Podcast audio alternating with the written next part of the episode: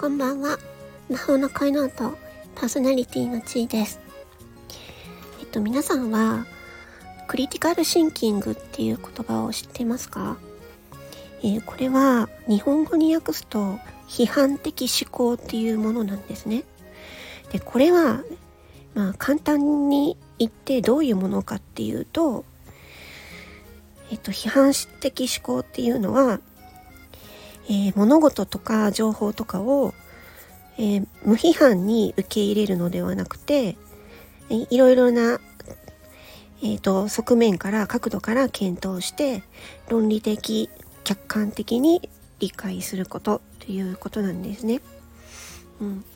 あの私たちは思い込みっていうのが自分で気づかないうちにいろいろあるんですよね。でその思い込みが自分のうん、考えの思考パターンっていうのを邪魔している場合があるんですね。なのでまず物事を解決物事の問題が起こった場合にそれを解決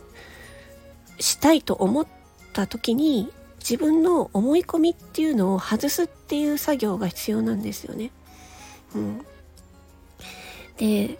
あの私はものすごく面倒くさがり屋なんですよ。えー、めんどくさいって感じること自体は、あの、全然悪いことじゃないと思っていて、めんどくさいから、じゃあ、めんどくさくなくなるにはどうしたらいいかを考えるんですよ。で、そうすると、あ、もっとこれ、これすっごいめんどくさいから、もっと楽にできる方法があるんじゃないかっていう考え方になるんですよね。でそしたら、あ、じゃあ、ちょっと、えっ、ー、と、楽になる方法がないかちょっと調べようとかね。なんか、いいかん、なんかいい方法がないか調べようとか、まあ、本、本屋さんに行って調べようとか、インターネットで調べようとか、誰か、ね、他の人に聞いて調べようとかね。まあ、その時に、そう、その具体的にめんどくさいのはどういうことがめんどくさいのかっていうのも掘り出して考える。そう。で、なんかその、まあめんどくさいとかもそうですけど、なんかいろんなね、うん、あれ、もう自分がうーんなんかあることに悩んでいたとする。でそしたらもう悩んでいるんだけれどもでいろいろな人に相談とかしたりとかするんですけどね。なかなかそれが解決しないと。でずっとなんか立ち止まっているような感じがすると。もうその時にそのクリティカルシンキングっていうのをねあの使ってみるとなんか割とねあそういうことなんだっていう風にねなることがあるんじゃないかなと思うんですね。だから、人間関係がうまくいかないとかだったらまあ、その例えば、まあ、上司に嫌なことをなんか理不尽なことを言われると。でそしたら、えーと、それであの自分の仕事が、えー、やりづらくなる、うん、そうした時にじゃあどういうふうにやれば仕事がやりやすくなるだろうかっていうのを考える。でそこに自分のこう無意識のね思い込みとかがねあるんですよ。そこに気づけるかどうか。で、いかに自分を客観的に見られるかどうか。これメタ認知って言うんですけど、あの、自分っていう、何て言うんですかね、自分っていう立場があって、さらに自分をこう、まあ、幽体離脱したみたいに、自分をこう上から自分を客観的に見るんですよ。ビジュアル的に。その時に自分がどういう風に見えているか自分が客観的に見て自分はどうなのかっていうのを考えるんですよ。これね、あの、すごい、あの、もうクリティカルシンキングだけで一冊のね、本ができてしまうぐらいなので、あの、ぜひね、本をね、読んでほしいなって思うんですけどね。あの、一つのね、あの、問題解決のフレームワークというか、一つの問題解決方法だと思うので、このクリティカルシンキングっていう考え方っていうのは。そうなので、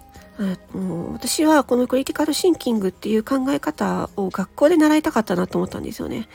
これはなんかビジネスで仕事をしている時にこのクリティカルシンキングっていうのを先輩から習ったんですよ。で、それで、あの、仕事が本当にうまくいかない時にこのクリティカルシンキングっていうのを、まあ、本を読んでね、あ、そっかと思って。どうしたらいいかを考えればいいんだっていうふうにあの思考パターンがねガラッと変わったんですよね。それから物事があどうすればいいんだろうっていうふうに思考パターンが変わったことで物事がねもうガラッと変わったんですよね見え方が。まあ、そういうことであのまあねクリティカルシンキングっていうね考え方っていうのがねあのすごくね何て言うんですかまあビジネスに限らず自分のあのことプライベートなことでも何でもそうなんですけどうどうすればいいのかを考えるっていうこと。も思考停止はしない。思考停止しちゃうとそこで終わっちゃうので考えることをやめないっていう、うん、ことで論理的に考える。構造的に考える。っていうのをまあねそれもいろんな客観的に考えるっていうとなんかちょっとぼわっとしてるんですけど客観的に考えるっていうのは、まあ、自分をいろいろな方面いろいろな立場から客観的に見てみる。もうその問題をいろんな問題客観的に見てみるとかね。その問題自身問題定義っていうのがあるんですけどその問題っていうのは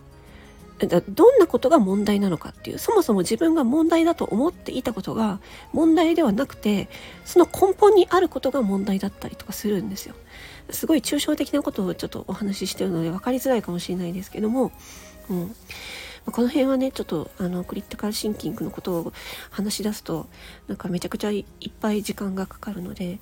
ここではちょっとあのまあ皆さんこれこういうねあのスタンド FM で、え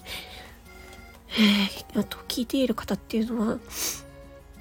まあ、あの知的で頭いい方が多いと思うのでそんなん知ってるよっていう方もいるかもしれないので、まあ、この辺にしておこうかなと思うんですけどあのなかなかね自分の思い込みっていうのを自分で気づくことができないんですよね。うん、なのでなんかね、まあ、その私はあの何て言うんですかね全然関係のない第三者に直接聞いたりとかしてますね。うん、自分はこういう考えなんで思ってるんだけど皆さんはどういうふうに考えてますかみたいなねことを考えたりね。うん、でそれであの感情と事実をかあの分けて考えることっていうのが重要ですね。うん、まあ、ひろゆきさんとかもそうなんですけど感情はもう置いといて事実だけを事実何があったかっていうのを考えるそうでその思い込みっていうのも感情の部分が入り入り込んじゃうと思い込みを抜けることができないので感情と事実を分けて考えるっていうことがそれも大事なことの一つになると思います。以上、えっ、ー、と、クリティカルシンキングについてお話ししました。何かね、参考になればいいなと思います。ガラガラ声で申し訳ございません。もうね、なんか、めちゃめちゃね、鼻詰まりで喉も痛めていて、ちょっとやばい。デスボイスが出したくても出せない状態になってます。というわけで、ここまで聞いてください。ありがとうございました。魔法の声の後、パーソナリティの地位でした。ありがとう。